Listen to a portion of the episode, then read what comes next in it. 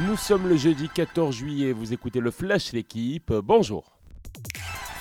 Il pourrait être la surprise de 2022. Jonas Vingard s'est emparé hier du maillot jaune au terme d'une onzième étape remplie d'émotions pour les amoureux de la grande boucle. Le col du Galibier franchi, des attaques qui se sont multipliées. Vingard, le Danois, s'est imposé seul au sommet du Granon dans les Alpes. Une attaque terrible à 5 km de l'arrivée a laissé sur place le double tenant du titre, Pogacar. Le Slovène relégué désormais à plus de 2 minutes de la tête au général, tout comme Romain Bardet, deuxième accrocheur héroïque mercredi, avant même d'attaquer l'Alpe d'Huez ce jeudi.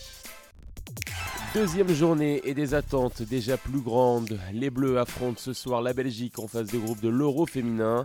La France, troisième nation mondiale, par favorite face aux Belges, 19e. La bande à Corinne Diacre, vainqueur notamment dimanche dernier de l'Italie 5-1.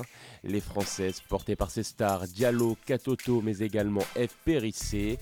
Portrait dans le journal de la latérale droite passée par Lyon, le PSG et qui évoluera la saison prochaine à Chelsea, champion d'Angleterre. Dans le groupe C, les Néerlandaises, tenantes du titre, se sont imposées face au Portugal et obtiennent leur première victoire. Les Pays-Bas partagent pour l'heure la tête de leur poule avec la Suède, victorieuse de la Suisse dernière.